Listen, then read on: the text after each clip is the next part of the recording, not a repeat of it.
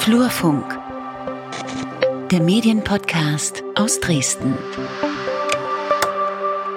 Hallo und herzlich willkommen zur neuesten Folge des Flurfunk Podcast. Wir zählen ja unsere Nummern nicht mehr, aber wenn, dann wären wir in der Nummer 61, glaube ich. Genau, aber egal.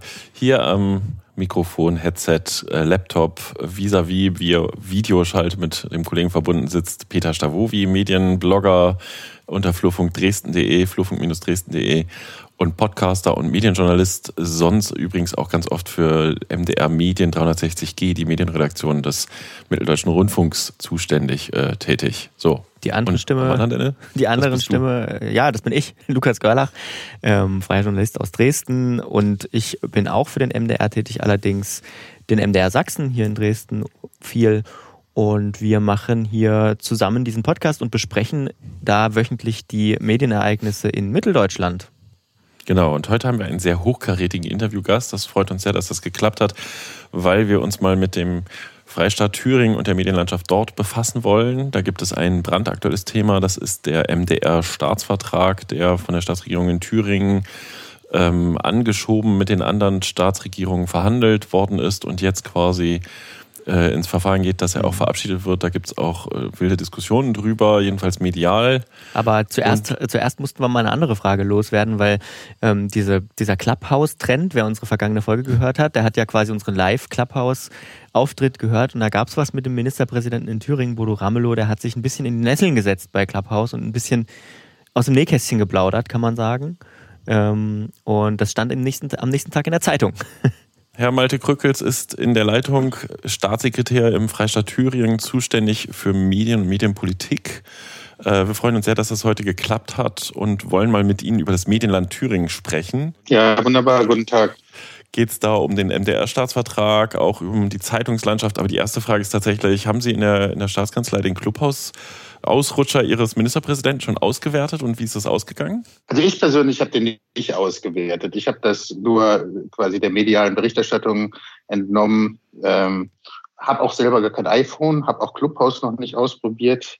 Meine Lebensgefährtin hat zwar ein iPhone, aber ähm, die wollte es auch nicht, weil dann auch gesagt worden ist, äh, man muss seine Kontakte freigeben. Das ist schon, wenn das so stimmt, haben wir aber gar nicht ausprobiert, ähm, dann ist das natürlich schon sehr problematisch, wenn man alle seine Kontakte da an Dritten übermittelt.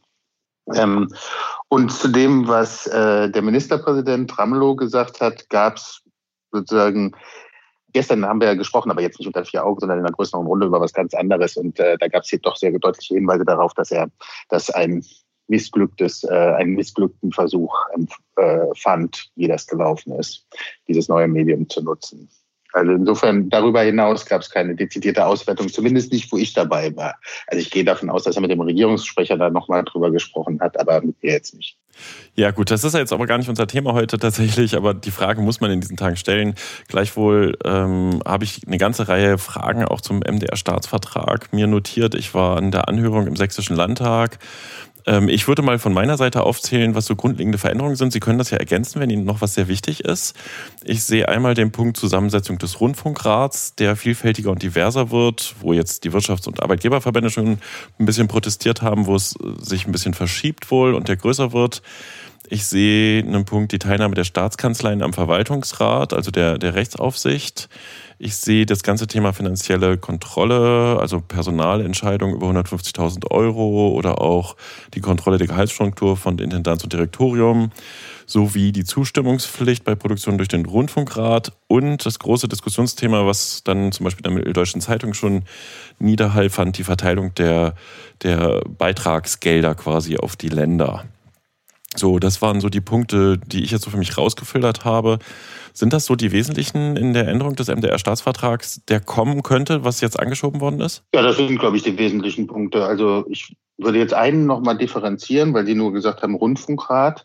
Da geht es ja tatsächlich um die Zusammensetzung, die künftige. Und die, da gibt es ja die Vorgabe aus dem ZDF-Urteil, dass maximal ein Drittel staatsnah sein darf. Ich glaube, bei uns sind es jetzt unter 30 Prozent sogar. Ähm, also diese Vorgabe wird weiter erfüllt, weil auch tatsächlich neue äh, gesellschaftliche Gruppen aufgenommen werden sollen. Also zumindest äh, zu, zum Beispiel die ähm, Migrantenverbände sollen einen Sitz bekommen oder die LSBTIQ-Community soll einen Sitz bekommen. Das sind dann tatsächlich neue und die sind ja wirklich nicht staatsnah. Also bei uns in Deutschland ja nicht so organisiert, zumindest in der Türkei sieht es vielleicht ein bisschen anders aus.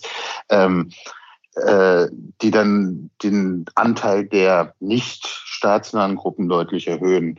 Und das Zweite, was Sie gesagt haben, ja, oder das Dritte, sagen wir erstmal das Zweite, die Verbände, Wirtschaftsverbände haben sich beschwert, das ist richtig. Aber ähm, soweit wir das bewerten, und ich glaube, man kann es auch relativ leicht nachzählen, ähm, ist jetzt einfach eine Parität hergestellt, die es vorher nicht gab zwischen Arbeitgebern und Arbeitnehmern, nämlich jeweils sechs pro ähm, Seite. Ähm, und äh, insofern kann man sagen, das sind insgesamt vielleicht zu viele Arbeitgeber und Arbeitnehmervertreter, sind ja dann zwölf allein schon von dem neuen Rundfunkrat, der 50 Leute umfassen soll. Ähm, und insofern wird er auch größer. Äh, und eigentlich war das Ziel, die Größe nicht zu erhöhen, aber letztlich hat das in dem langen Gesprächen, besonders auch zwischen den Fraktionen in den Landtagen, die ich ja auch alle mal eingeladen hatte im Sommer für eine Klausurtagung. Da haben wir tatsächlich mal Freitag und Samstag unter Corona-Bedingungen natürlich ordentlich, aber getagt und diese ganze Zusammensetzung ausführlich besprochen. Insofern gehe ich jetzt davon aus, dass das die Konstellation ist, die auch in den Landtagen eine Mehrheit finden kann. Und was anderes braucht man in den Landtagen natürlich auch gar nicht vorschlagen. Und noch einen Satz zum Rundfunkrat.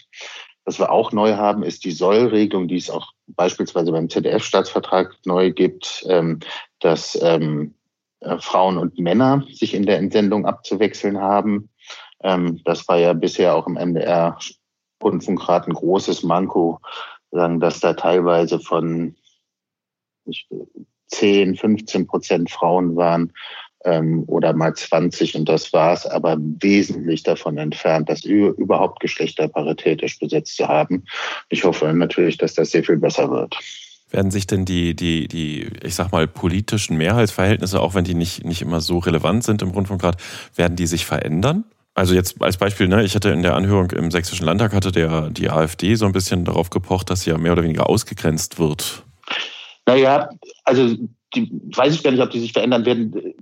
Das, die Landtage haben ja auch noch, ich sag mal, es gibt die festen Gruppen, die benannt sind im Staatsvertrag und darüber hinaus haben die Landtage ähm, ja noch die Möglichkeit, zusätzliche Personen jeweils zu benennen für diese für die entsprechende Legislatur oder Periode des Rundfunkrats und des Verwaltung, der Verwaltungsrat ist nochmal anders benannt, aber wird ja vom Rundfunkrat gewählt, aber für den Rundfunkrat zu benennen.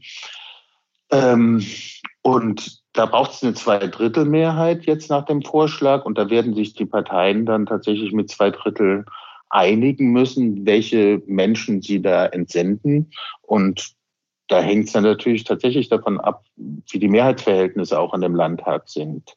Also sie werden insofern unter die oder breiter, dann glaube ich, die Aufstellungen sein, als sie sozusagen nach dem bisherigen Staatsvertrag sind. Weil es natürlich auch in den Landtagen wahrscheinlich dann nochmal zu Kandidaten kommt, ähm, die der eine gerne hat und die, dann zu welchen, die der andere gerne hat. Und dann muss man sich halt einigen, sozusagen wie so eine Liste, die der Landtag dann zu benennen hat, aussehen kann. Aber dadurch, dass es eine Zweidrittelregelung braucht, ist jetzt auch nicht so, dass quasi jemand als Regierung da, ich sag mal, durchziehen kann, sondern es braucht schon relativ breite Mehrheit natürlich im Parlament.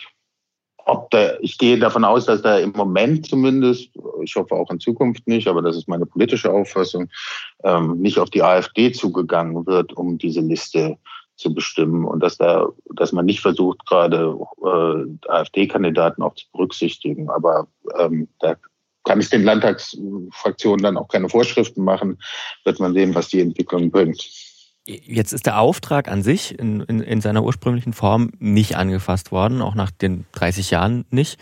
Gab es da Einigkeit dazu, dass man da nichts weiter machen, machen muss? Oder gab es da doch Diskussionen, ähm, dass man da vielleicht mal was ändern könnte oder sollte? Ja, ja, der Auftrag ist insofern angepasst worden, als dass wir ja geschrieben haben, dass die trimediale Ausrichtung, also quasi Audio, Fernsehen, also Hörfunk, Fernsehen und die Internetangebote sozusagen konzeptionell zusammen entwickelt werden sollen. Insofern ist das schon eine Anpassung an tatsächlich die geschichtliche Entwicklung. Also das gab es ja Anfang der 90er Jahre kaum, dass jemand einen Internetzugang hatte. Und heute ist das ja tatsächlich die Normalität und es wird auch als einer der Ausspielwege wahrscheinlich ja in Zukunft noch gewinnen. Das hatte der, der Professor Heinker im, im Sächsischen Landtag in der Anhörung gesagt, dass ihm das äh, recht wenig erschien wie der Auftrag. Also er hatte das, glaube ich, sogar als, als unangetastet worden, dass es das falsche Signal sei, dass man ja vielleicht, weiß ich, den politisch den Auftrag mehr Richtung Bildung und Information oder so hätte forcieren können. Ja, hätte man machen können, aber ähm, ich glaube tatsächlich, also da gab es Kurzdiskussionen drüber, aber ehrlich gesagt, ich kann Ihnen ja auch berichten, ich bin ja auch in der Rundfunkkommission der Länder zugange und immer wenn es darum geht, bestimmte Auftragsbestandteile neu zu fassen und beispielsweise den Bereich Unterhaltung weniger stark zu haben als bisher, dann ähm, gibt es dann doch ganz viele Einwände immer und ich glaube nicht, dass, also wir hätten, glaube ich, keine Möglichkeit gehabt, da in den Landtagen zu reüssieren, wenn wir da grundlegend dran gegangen wären.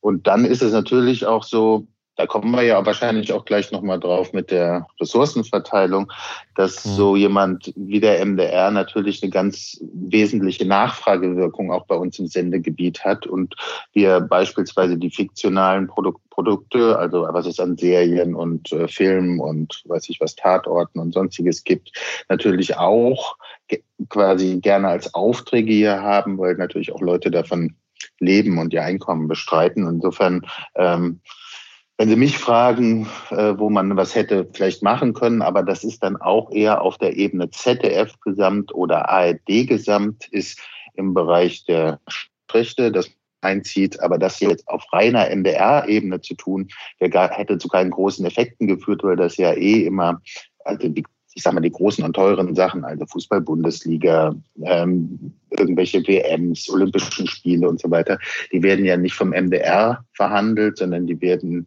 äh, tatsächlich von der ARD verhandelt und auch von der ARD budgetiert. Ähm, insofern äh, sind das die Sachen, wo man dann im Länderkreis in Zukunft, glaube ich, nochmal drauf schauen muss, ob man da nicht irgendwie mal ein, eine Obergrenze, um dieses Wort zu benutzen, was der vor drei Jahren mal äh, Karriere gemacht hat, äh, einzieht. Hm, das hat jetzt mhm. gerade die, die, die, die Leitung das ein bisschen verschluckt. Sie meinten die Sportrechte, nehme ich an, ne? Die Sportrechte, Kosten ja. der Sportrechte, ob ja. man da nicht eine Obergrenze einzieht. Aber das macht man sinnvollerweise nicht auf Ebene der Landesrundfunkanstalten, weil es tatsächlich ja ARD oder ZDF weit jeweils verhandelt wird. Ich, das, ich finde das offen gestanden total spannend, äh, weil ich glaube, das ist draußen nicht so vielen Menschen bekannt, äh, diese, diese auf Länderebene, ähm, was Sie gesagt hatten, mit äh, tatsächlich den öffentlich-rechtlichen Auftrag in irgendeiner Form zu verändern. Sehen Sie da langfristig irgendeine Perspektive, dass sich da mal was tun wird? Weil offensichtlich gibt es ja sehr, sehr viele Interessen und ja, zu dem Ressourcenthema kommen wir da auch nochmal. Aber so wie sich das anhört, wird sich da mittel- bis langfristig nichts dran verändern lassen, oder? Weil es einfach zu viele politische Akteure sind. Tja, ich glaube, ich weiß nicht, wie viel rauskommt, aber ähm, die Ministerpräsidenten haben ja mit ihrem Beschluss damals zur Beitragserhöhung ähm, auch formuliert, dass sie bis Anfang 22 nochmal Ergebnisse vorlegen vorlegen wollen, sozusagen wie Struktur und Auftrag der öffentlich-rechtlichen neu zu fassen sind. Jetzt kann man sagen, das hat die letzten Jahre nicht geklappt. Man ist ja als Länder zu keinem gemeinsamen Ergebnis gekommen.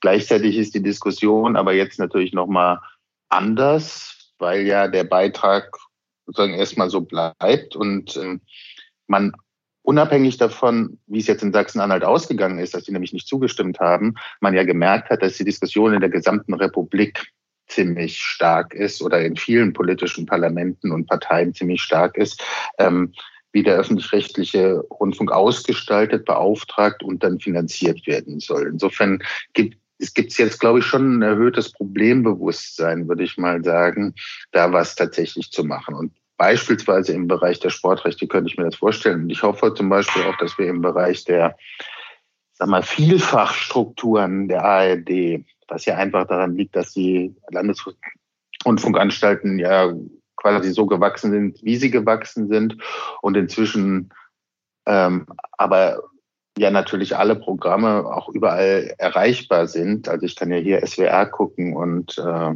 saarländischer Rundfunk und alles Mögliche sozusagen. Also das ist ja gar kein regionales Angebot unbedingt. Und äh, deshalb entstehen natürlich schon, es gibt natürlich schon viele äh, Doppelstrukturen, die tendenziell überprüft werden müssen. Ich glaube schon, dass man sich da auch dann irgendwann mal ranwagen kann. Und auch, glaube ich, der dritte Bereich ist, ob man tatsächlich was man lineares Programm nennt, also klassisches Fernsehen, wo ein Programm von morgens bis abends durchläuft, ähm, ob diese Bereiche weiter vom Staat definiert sein müssen. Bis jetzt sind die Programme ja einzeln beauftragt. Ähm, und ob man da nicht viel flexibler werden kann und sagen, okay, ihr kriegt, ihr habt einen Auftrag folgendes sozusagen zu machen, äh, Bildung, Kultur zu vermitteln, auch Unterhaltung, auch Sport mit einem Deckel beispielsweise. Ähm, und äh, wie ihr das an die Frau und den Mann kriegt, das ist uns egal. Dafür müsst ihr jetzt nicht das Programm A, B, C machen, sondern ihr könnt es auch über Internet, sonst wie oder in Programmen mixen oder sowas. Das kann, kann, können die sich dann quasi selber überlegen, müssen natürlich immer noch versuchen, Menschen in der Bevölkerung zu erreichen. Es soll ja kein irrelevantes Angebot werden, aber dass man denen keinen festen Programme mehr vorgibt, die sie quasi füllen müssen. Kann ich mir auch vorstellen. Also das sind so drei Aspekte, wo ich denke, da kommen die Länder durchaus weiter. Beziehungsweise, glaube ich, muss man dann auch darauf achten, dass die ähm, na, dass die Hemmschwelle nicht zu hoch wird. Dass wenn man nur im Internet ist, dann setzt man ja beispielsweise schon voraus, dass es einen gut, gut funktionierenden Breitbandanschluss gibt, den es halt nicht überall gibt. Und da ist man dann vielleicht über kostenloses Satellitentv vom ZDF ganz froh, mancherorts. Bei mir zu Hause in Thüringen zum Beispiel. Ja, haben Sie recht. Nein, ich habe auch nicht gesagt, dass er sofort kommen muss und so weiter. Klar, also die Voraussetzungen müssen natürlich existieren. Sonst ehrlich gesagt, wenn es nicht empfangbar ist, das Programm, ja. ähm, oder die wesentliche Teile des Programms, dann geht es natürlich auf keinen Fall, weil dann lässt sich natürlich auch ein allgemeiner Rundfunkbeitrag überhaupt nicht mehr legitimieren. Hm, ja. Der setzt ja zumindest voraus, dass man es hören und sehen kann, was da produziert wird. Finde ich an der Stelle übrigens total spannend, was Sie erzählen, weil man dadurch halt mal so einen Einblick in Medienpolitik bekommt. Ich meine, ich beobachte das ja schon sehr intensiv, aber ich kriege halt immer auch mal das Feedback hier auf unserem Podcast, dass es schön ist, das mal ein bisschen aufzudrieseln. Ähm, ich will aber tatsächlich jetzt mal auf das Thema Ressourcenverteilung kommen. Das war ja irgendwie die Mitteldeutsche Zeitung hatte geschrieben, Thüringen droht dem MDR mit Austritt. Äh, plant Thüringen den Austritt aus dem MDR? Drohen Sie damit? Na, erstmal orientieren wir überhaupt nicht auf einen Austritt, sonst hätten wir ja nicht wirklich viel Zeit, darf ich sagen, und viel Herzblut da reingesteckt, jetzt zum Ergebnis zu kommen zur Novellierung des MDR-Staatsvertrags, sondern wir wollen in dieser Drei-Länder-Anstalt weitermachen, wollen allerdings auch das, was selbst die Intendantin Frau Wille ja im Thüringen im Landtag, als sie da zu Gast war, als Schieflage bezeichnet hat, zu Ungunsten von Thüringen, soweit es geht, auflösen. Und haben äh, insofern ist das sozusagen unser Wunsch und, und Wille. Und jetzt äh, hat das die letzten Jahre, ich sag mal, nicht umfassend geklappt, sagen wir mal leidlich gut. Also es gab so ein paar Sachen, die sind nach Thüringen die sind in Thüringen aufgewachsen, aber letztlich sind wir auch immer noch bei einer Verteilung, die, wo die, ich sag mal, Thüringen weniger als die Hälfte der Effekte hat, die eigentlich in Thüringen anfallen sollten. Und Effekte meine ich dann tatsächlich in allen Bereichen zusammengerechnet, also Produktionen, die stattfinden und von hiesigen Produzenten gemacht werden, Produzentinnen, ähm, aber auch Steueraufkommen für bestimmte Sachen und aber auch die Arbeitsplätze, die hier sind. Hm.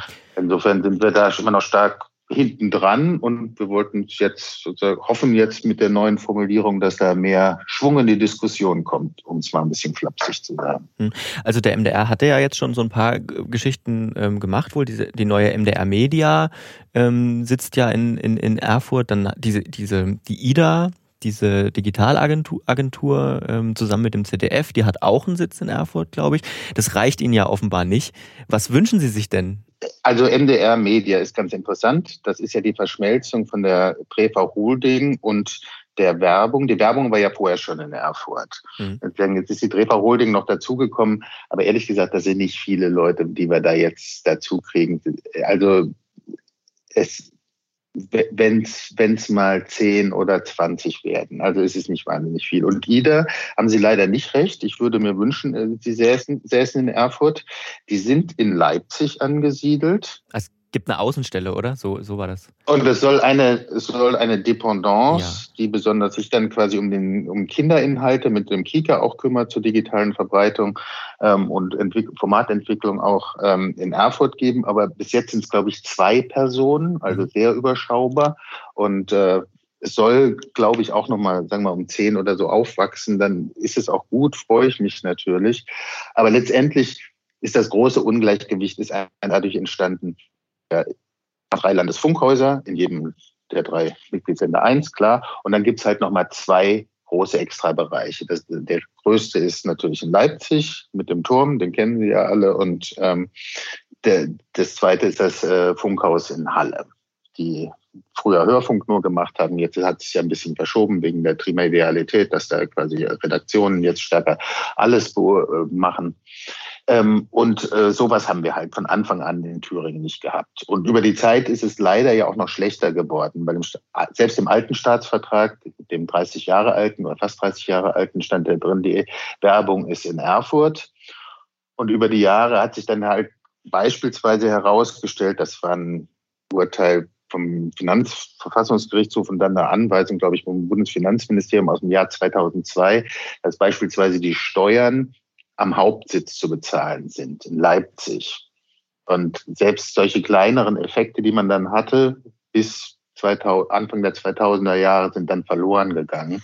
Also das ist äh, sozusagen noch nachteilhafter für Thüringen geworden, als es schon war.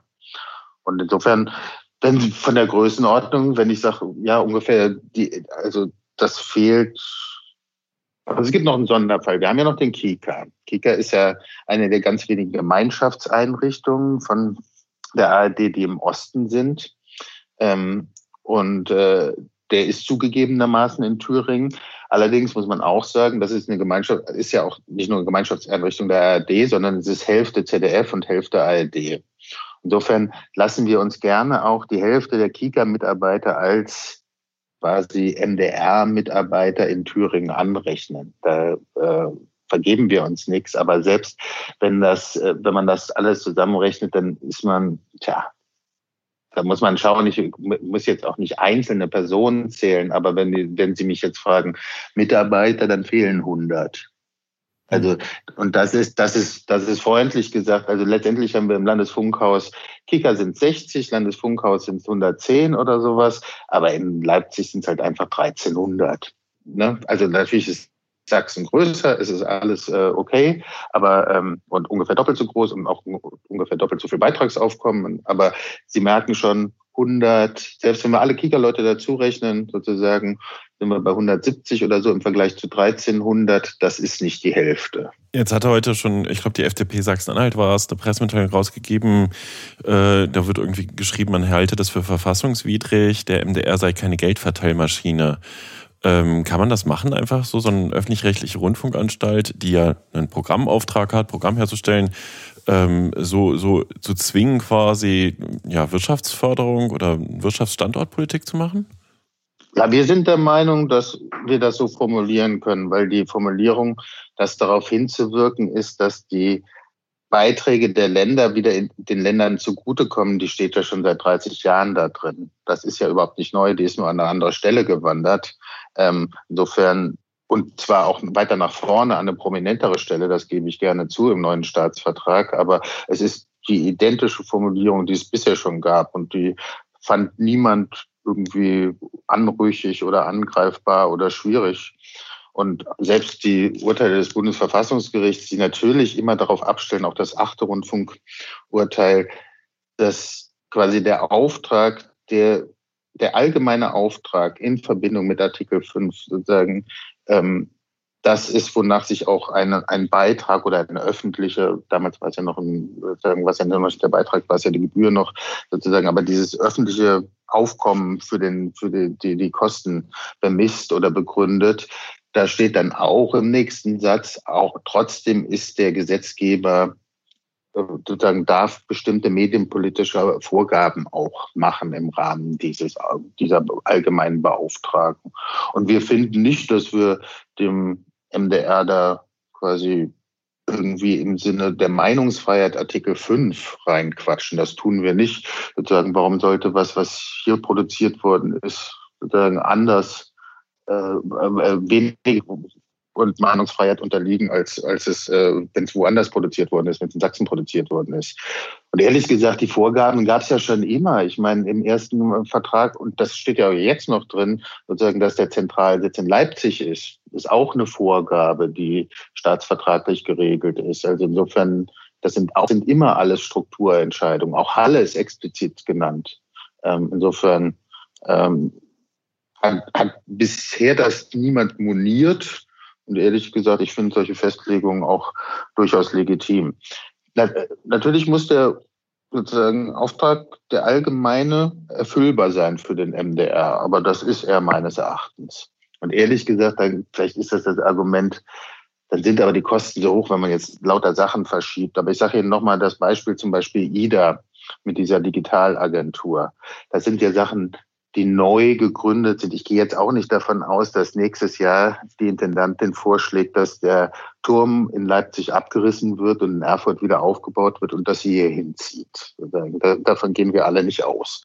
Aber wenn beispielsweise solche Neugründungen wie die IDA kommen, dann ist es auch nicht teurer, das in Erfurt anzusiedeln. Wahrscheinlich ist es sogar billiger in Erfurt, weil die Preise ein bisschen niedriger sind, die Immobilienpreise als in Leipzig.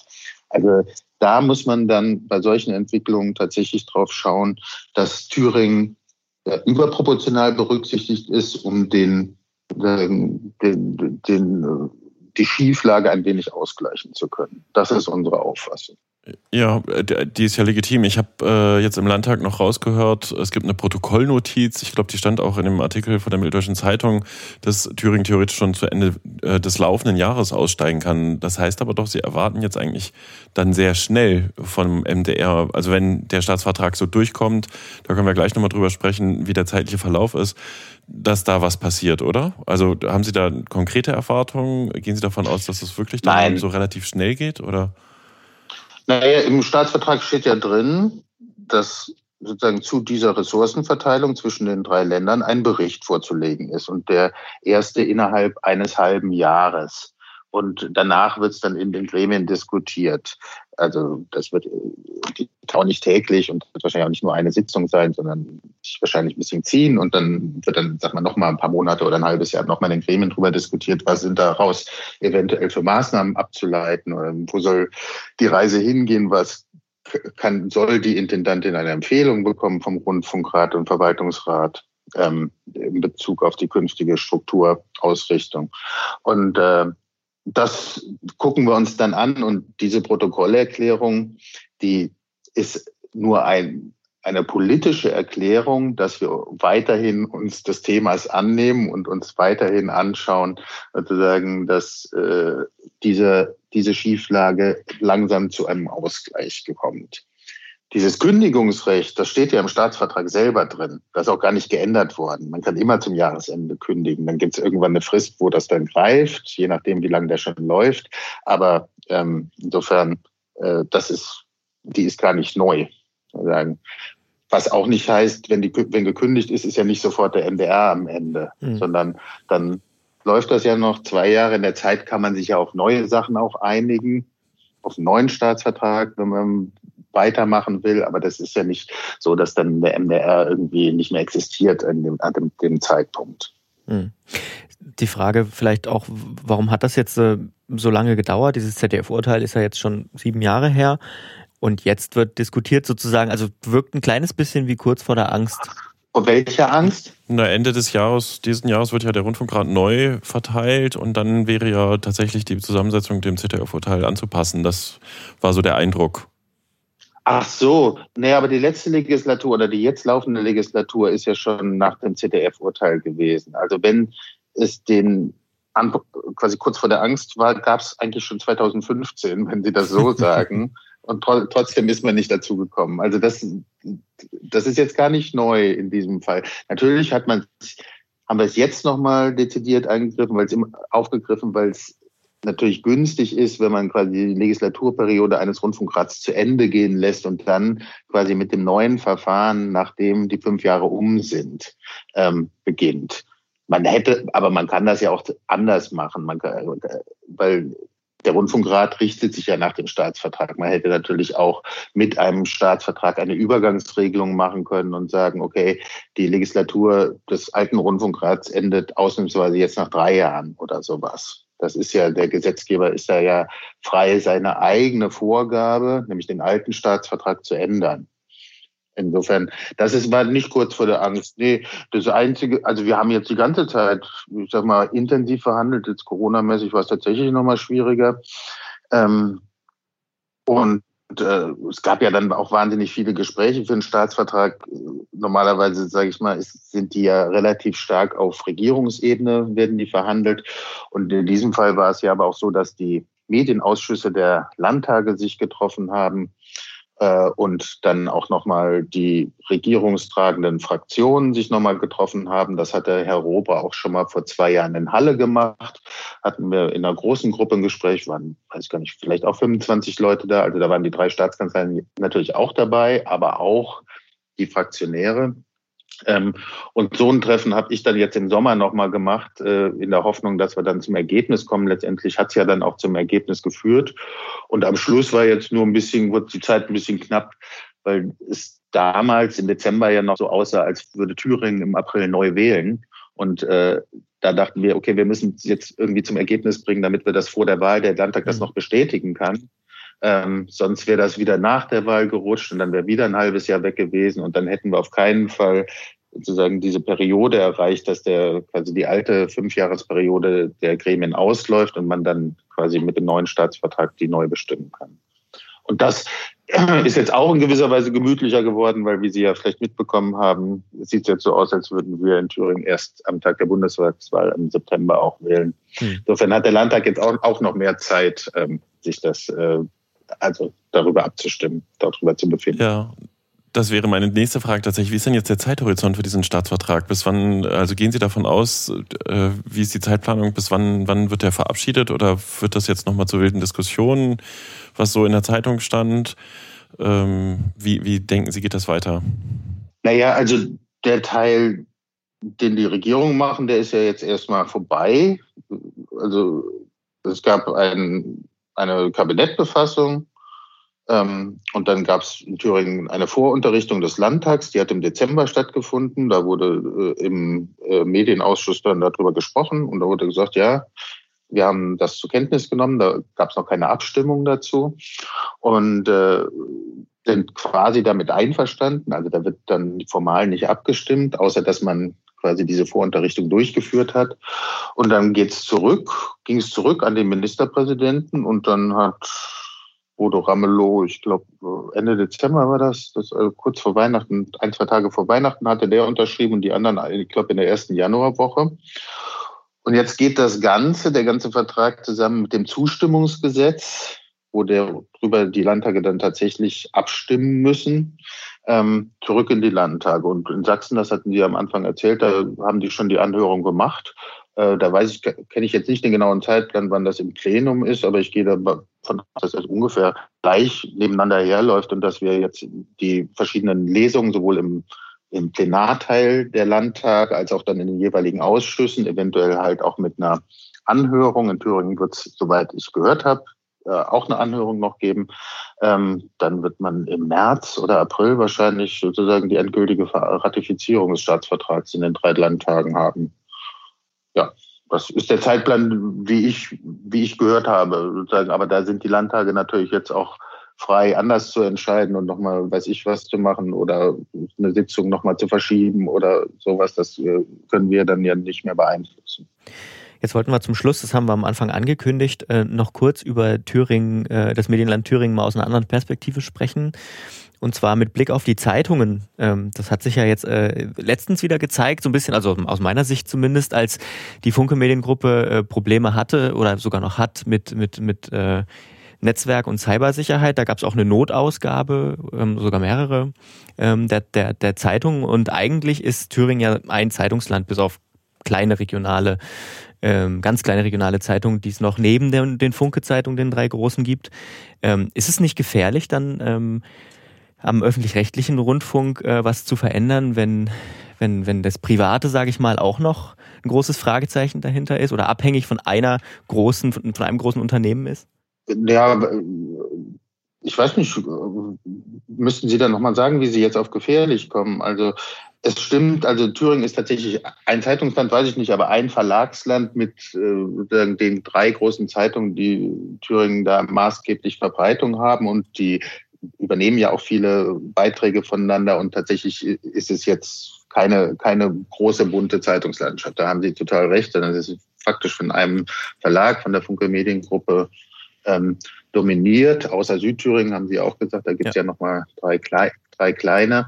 Ähm, und aber ich würde gerade sagen, nee, wir, wenn, was sind die, wenn Sie mich fragen, was sind die politischen Großvorgaben in meinem Kopf, wie der rechtlich in Zukunft auf, oder was sind die großen Herausforderungsfelder, dann würde ich sagen, eigentlich mehr regionale Berichterstattung, gerade weil der Printbereich nicht besonders ausgeprägt ist, und Digitalisierung. Das sind die beiden großen Trends sozusagen, die der öffentlich-rechtliche aufnehmen muss. Und da finde ich, finde ich es jetzt nicht gefährlich, das so umzustrukturieren, sondern diese Diskussion wird man weiter auch führen müssen, mhm. ähm, dass tatsächlich auch regionale Berichterstattung ähm, lokale muss man mal gucken, wie weit runtergebrochen, aber zumindest regionale Berichterstattung auch zu, natürlich zu den Aufgaben ähm, des öffentlich-rechtlichen ganz dezidiert gehört. Das sind Landesrundfunkanstalten, das ist kein, sind keine nationalen Sender, wie das ZDF das ist oder wie die ARD das als Zusammenschluss der Rundfunkanstalten ist, sondern es ist tatsächlich, und deshalb finde ich es auch nochmal einen Satz dazu legitim, dass auch Leute in Thüringen auch an der Erstellung dieser Inhalte beteiligt sind, wie sie in anderen Regionen auch beteiligt sind. Weil es geht natürlich auch um eine Kenntnis der, des regionalen und lokalen Geschehens und der, ich sag mal, von Land und Leuten. Und äh, da finde ich es immer sehr schwierig, wenn ganz viel sozusagen von außerhalb äh, beauftragt wird, wenn nichts gegen Kölner oder Berliner Produzenten, aber ich glaube, die haben schon einen anderen Zugang zu Thüringen als Leute, die das haben, die tatsächlich hier vor Ort sind und sich hier täglich bewegen und ihren ihren Lebenszusammenhang hier in Thüringen haben und natürlich ganz, ganz anders da eingebunden sind. Also die, die ich frage mich, wir hatten ja im September hat ja die Funke-Gruppe verkündet, die Druckerei zu schließen auch. Äh, da war ja das hatte ich ein bisschen verfolgt medial und auch im Vorfeld auch berichterstattend, äh, keine Perspektive mehr drin, für teure Millionen neue Druckmaschinen anzuschaffen.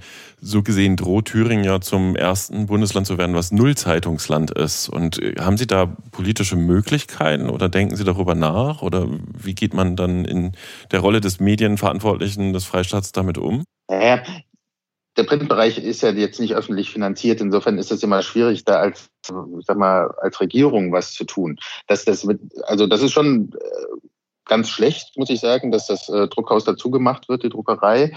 Also nicht nur wegen der Arbeitsplätze, sind ja insgesamt, glaube ich, 250 oder 270 Arbeitsplätze, die da verloren gehen, sondern es geht tatsächlich, gibt es auch einen medienpolitischen Aspekt, dass wenn man eine Zeitung woanders druckt und das weiter weg ist, wird die natürlich auch nicht aktueller. Dann wird einfach der Redaktionsschluss natürlich auch früher.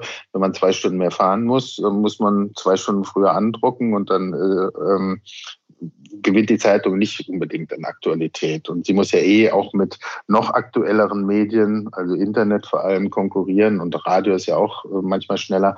Ähm, also insofern äh, wird sie da keinen Vorteil daraus generieren. Gleichzeitig Null Zeitungslandschaft glaube ich nicht. Also die Aussagen, die ich von Funke kenne, ist, dass die weiterhin hier diese Zeitungen vertreiben wollen und auch ähm, tatsächlich doch einige Ansätze haben. Also es gab ja bis zu der Idee, dass man da in Altenburg ist das, glaube ich, am Flughafen da ausprobiert worden, ähm, äh, dass man eine Zustellung per Drohne macht, also ein bisschen die Verteilung verbilligt oder vereinfacht.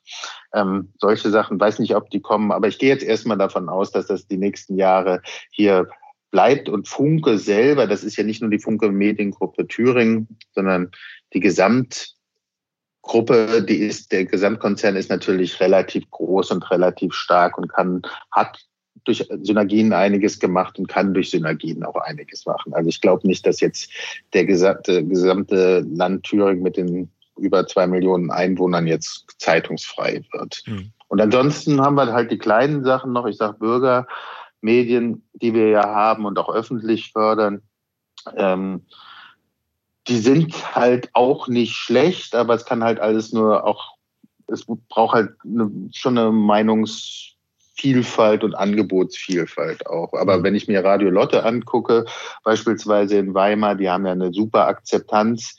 Äh, die haben ja auch da dieses vom NSU-Prozess die ganze Zeit berichtet. Also die machen auch richtig Qualität dafür, dass die eigentlich ja kaum oder fast gar kein Geld haben. Mhm. Ähm, da, da, da, muss man schon sagen, Hut ab.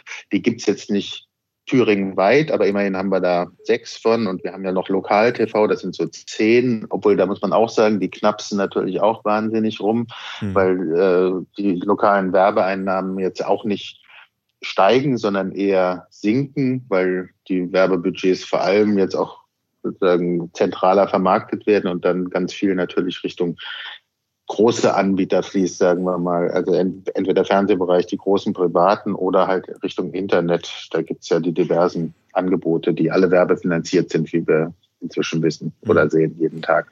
Kann man aus Ihrer Sicht ähm, jetzt als, als, als Landesregierung irgendwas tun, um sag mal, dieser Diversität auf dem auf dem Medienmarkt, würde ich es mal nennen, um die irgendwie zu fördern, die irgendwie zu unterstützen? Mehr als jetzt passiert in Sachen Förderung? Ja, wir versuchen das ja. Also habe ich ja gerade gesagt, also die Thüringer Landesmedienanstalt finanziert ja die technische Verbreitung von diesen Bürgermedien. Und jetzt haben wir tatsächlich letztes Jahr auch nochmal, oder der, also der Freistaat, also natürlich der, über den Landeshaushalt, aber auch, weil das auch staatsfern natürlich zu organisieren ist, auch ausgeschüttet über die Landesmedienanstalt Volontärsstellen in diesen Landes, äh, in diesen äh, Bürgermedien äh, finanziert also ordentlich bezahlte Volontärsstellen, jetzt irgendwie nicht so ein Hungerlohn, sondern ganz regulär tariflich bezahlte Volontärsstellen.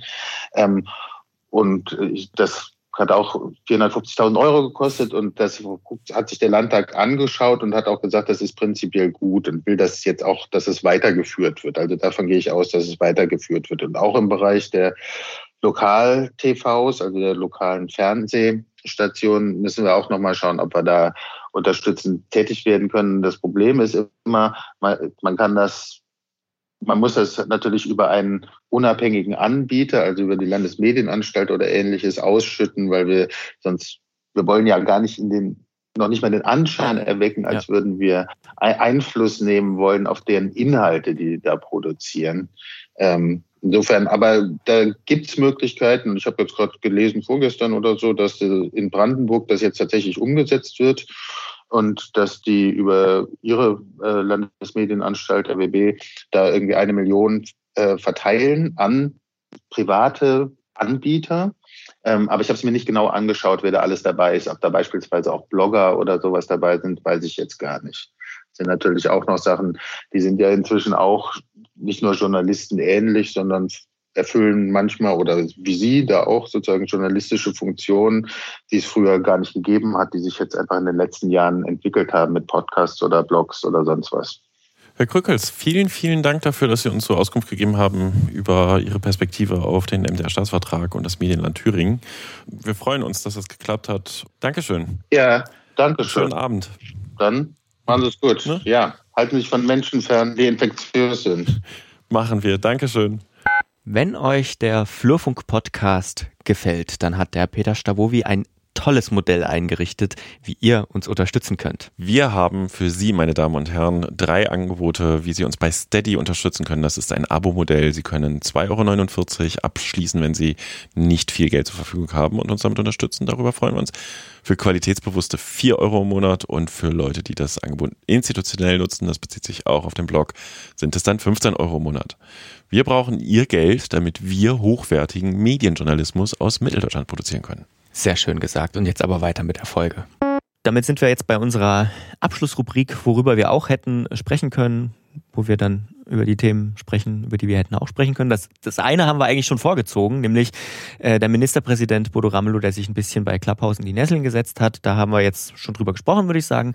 Gehen wir mal zu den anderen Themen. Und zwar gibt's was Neues ähm, von äh, aus Sicht oder mit Perspektive auf die SAEK. Denn der SLM Medienrat hat eine neue Förderrichtlinie zur Medienkompetenz beschlossen. Peter, was äh, steht da drin? Ähm, äh, Im Detail habe ich jetzt auch noch nicht alles gelesen, wenn du mich so fragst. Aber das thematisieren wir ja sowieso nochmal in einer separaten Folge, deswegen ist auch nicht schlimm.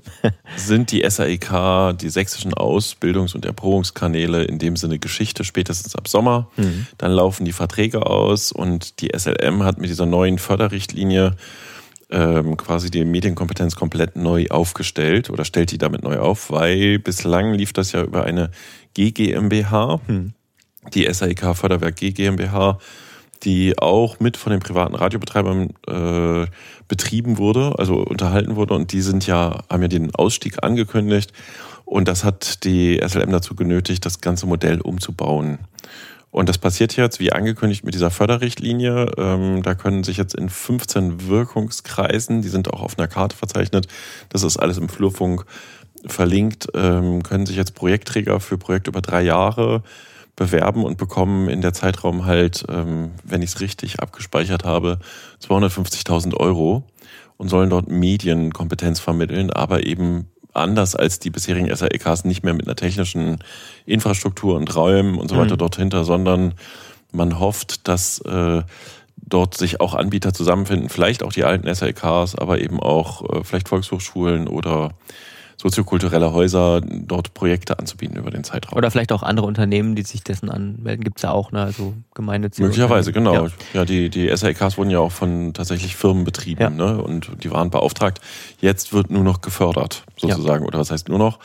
Das verändert sich äh, damit rabiat, radikal mhm. und da müssen wir mal gucken, wie das so wird. Ja, also das ist ein Thema, das werden wir auf jeden Fall noch thematisieren und da bleiben wir auch dran denke, das, das wird wir uns, auch schon mehrfach. Genau, das wird uns dieses Jahr aber, glaube ich, auch noch beschäftigen in größerem Maße, Medienkompetenz ohnehin.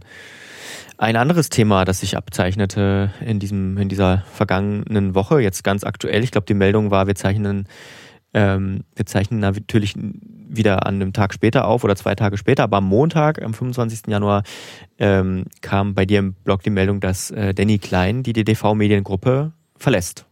Genau, die DV, das ist ja die, äh, das große Zeitungshaus am Platz mit Sächsischer Zeitung, Morgenpost, Tag 24, äh, sächsische.de und halt auch noch einen Haufen weiterer Unternehmungen, äh, Reisebüro, ne, Postdienstleister Post, ja. und so weiter. Und Danny Klein ist der Geschäftsführer, war bislang der Geschäftsführer der DDV Sachsen GmbH. Das ist die ehemalige sächsische Zeitung GmbH. Also er ist Geschäftsführer der Zeitung gewesen und der Vermarktung und hat aber, bevor er das gemacht hat, schon auch diese ähm, Mehrwertmacher als Innovationsteil äh, des Unternehmens, haben sie es immer genannt, ähm, aufgebaut und er verlässt jetzt die DDV. Und das ist mhm. schon eine ziemlich ne, selten vorkommende Personalie, dass ein Geschäftsführer geht. Und wohin er geht, wollte er aber noch nicht verraten. Hm. Also auch da können wir wahrscheinlich noch nachlegen, irgendwann, wenn das raus ist denke ich mal. Ja, der, der oberste Geschäftsführer hat angekündigt, er will jetzt erstmal eine neue Struktur mhm. sich überlegen, hat also keinen Nachfolger und in solchen Geschichten ist ja mal spannend, Klein geht auf eigenen Wunsch, will noch nicht darüber reden, wo er auftaucht, aber ich würde denken, er taucht dann irgendwann demnächst in der Branche wieder auf, in einer besseren Position. Hm. Gut, ähm, damit hätten wir es eigentlich auch diesen, diese Woche. Ne? Nächste Woche genau. sind wir wieder dabei. Vielleicht geht es auch um Thüringen, Thüringen so viel als dieser. Genau. Wir bleiben an Thüringen dran. Mal schauen, ob das funktioniert. Wenn nicht, machen wir was anderes. Wird sicherlich wieder Spannendes passieren. So ist es ja immer, oder? Genau, und wie immer freuen wir uns über Kommentare, Hinweise, Feedback und wünschen äh, dann eine gute Zeit. Bleiben Sie gesund. Ja, bleiben Sie gesund. Vielen Dank fürs. Nee, bleibt gesund. Ich wollte ja duzen. Ähm, vielen Dank fürs Zuhören. Ciao. Eine Einfachtonproduktion 2021.